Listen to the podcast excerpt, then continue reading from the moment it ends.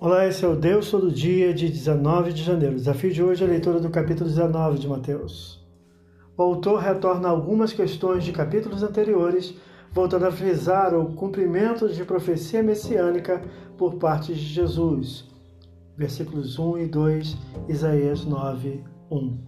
Novamente, falsos religiosos vão a seus pés, sem, no entanto, submeter-se voluntariamente a ele. Versículo 3.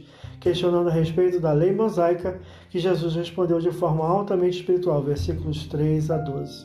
Também, novamente, crianças são postas diante dos discípulos, tomadas como exemplo de integrantes do reino dos céus por Jesus. Versículo 14.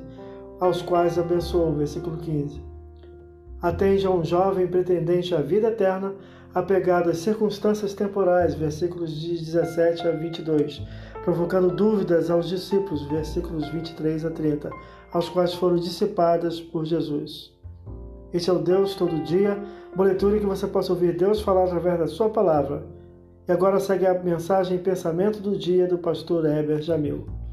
Até a próxima.